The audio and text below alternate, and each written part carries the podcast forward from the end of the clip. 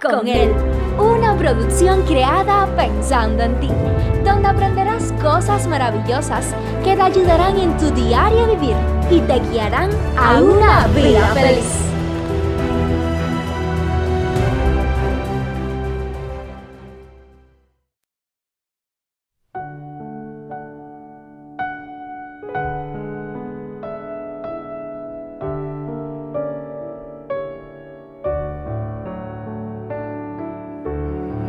Esta era una chica que nació en un hogar sin padre. Desde pequeña era muy maltratada por su madre. A medida que fue creciendo, que fueron pasando los años, esta joven cuenta su historia, cómo la madre se llenaba de rabia, de ira, sus ojos se exorbitaban, la golpeaba con toda su fuerza y le gritaba, maldita, eres igual que tu padre. Al conocer la historia pudo saber que cuando su mamá estaba embarazada de ella, su papá la había, había abandonado a su madre, se había ido con otra mujer y ahora esta madre de ella que había quedado sola para criar a su hija, nunca le dio a conocer al hombre a su hija ni a su hija a su padre. Pero cada vez que miraba a su hija, cada vez que notaba acciones y rasgos parecidos, esto enfurecía, esto hacía que la herida que todavía estaba allí abierta, que esa herida sangrara, que esa herida eh, brotara de ella fuego, saliera lo que no debía de salir de una madre para su hija. Pasó el tiempo y aquella muchacha que había sido muy maltratada durante toda su niñez, la infancia y parte de la juventud, decidió casarse para irse de casa.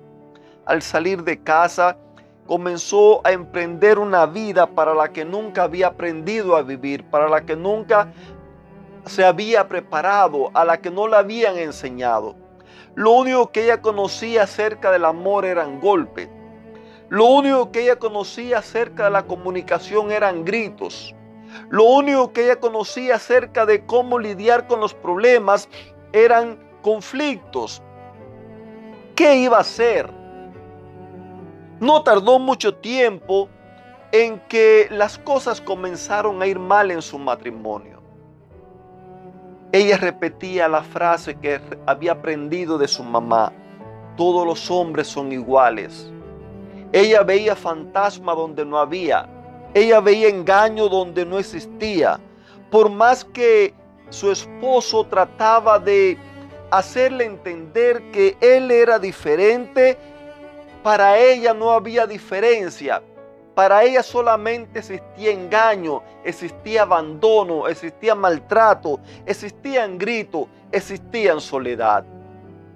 Me llama la atención que aquellos que vamos a la iglesia. Muchas veces en las reuniones de oraciones, cuando se hacen pedido y demás, por lo regular casi siempre eh, se pide oración por personas que están enfermas, que están en problemas, que tienen quizás algún hijo preso, algún familiar, que no tienen trabajo, en fin, pidiendo para que Dios les consiga sanidad, que Dios les consiga poder tener un empleo, que Dios les consiga poder salir hacia adelante en alguna situación. Pero, ¿sabías que la verdadera sanidad que Dios quiere hacer en nuestras vidas es la sanidad de nuestro corazón, de nuestra mente? Es la sanidad de cambiar los pensamientos. Es la sanidad de transformar nuestras vidas. En el libro de Ezequiel capítulo 36, verso 26, encontramos una hermosa promesa. Les daré un corazón nuevo y pondré un espíritu nuevo dentro de ustedes. Les quitaré ese terco corazón de piedra y les daré un corazón tierno, un corazón receptivo. Queridos amigos, depende en qué posición nosotros estemos, depende dónde nosotros nos encontremos, va a ser el resultado de nuestras acciones. Si usted decide caminar sin Dios, si para usted Dios es simplemente un saca de apuros, o es el Dios de sus abuelos, o si para usted simplemente Dios es alguien más como quizás todo el mundo cree, entonces ya usted tiene todo lo que tuvo de Dios. Pero si usted decide caminar con Dios, si usted decide vivirla con Él como le digo día tras día, a medida que ese compañerismo se relaciona, se estrecha más, a medida que esa unión se solidifica, comienza a desaparecer de nuestras vidas todo aquello que, no, nos estorba, todo aquello que nos perjudica. Dios comienza a trabajar en nosotros a medida que se lo vamos permitiendo y pone en nuestras vidas un corazón receptivo. Un corazón receptivo para llenarlo de amor, para llenarlo de compasión, para llenarlo de misericordia, de perdón, para llenarlo de empatía hacia las demás personas. La joven de nuestra historia, después de conocer solamente maltrato, abuso, problemas, conflictos en su vida, cansada de la vida que estaba llevando, pasando por su mente la posibilidad del suicidio, un día se encontró con alguien que tuvo compasión de ella, con alguien que le habló de una vida distinta, con alguien que le presentó una vida de amor, algo que ella no podía creer, puesto que nunca lo había vivido nunca lo había conocido, nunca lo había experimentado. Pero el hecho de comenzar a ver en otra persona algo diferente, algo distinto, esto le llamó la atención. Y queridos amigos, quiero decirte que no importa cuán triste sea tu pasado, no importa cuán difícil, cuán duro sea tu presente, por más que queramos huir, por más difícil que sea la vida, quiero decirte que Dios te ama. Quiero decirte que Dios está contigo. Quiero decirte que tú eres lo más precioso para Dios.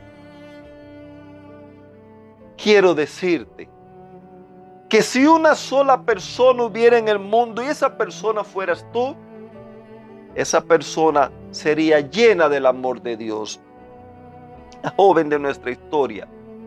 A medida que comenzó a ablandar su corazón, a medida que comenzó a dejarse transformar por el amor de Dios, su vida fue cambiando.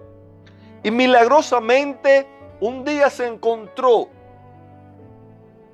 llena de ese amor, capaz de perdonar, Salió ahora al mundo con nuevos ánimos, nuevas energías, con nuevas fuerzas.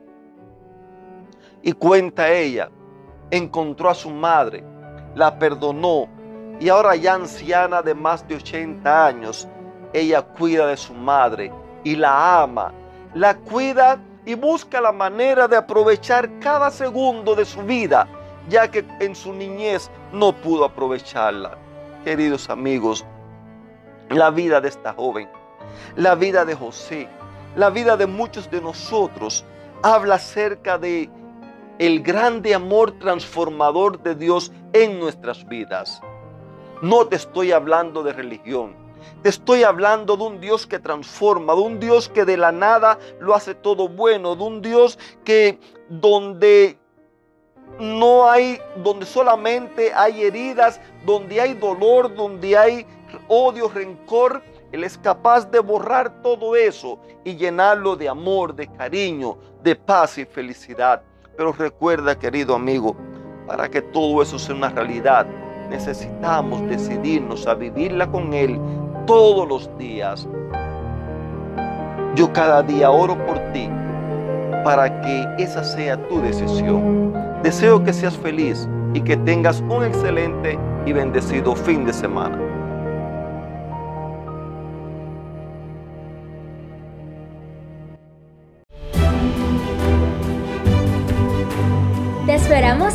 Próxima emisión. Recuerda que nos puedes encontrar en nuestras plataformas digitales iBots, Anchor y Facebook bajo el título Vívela con Él. Que la paz, el gozo y la bendición de Dios sean contigo.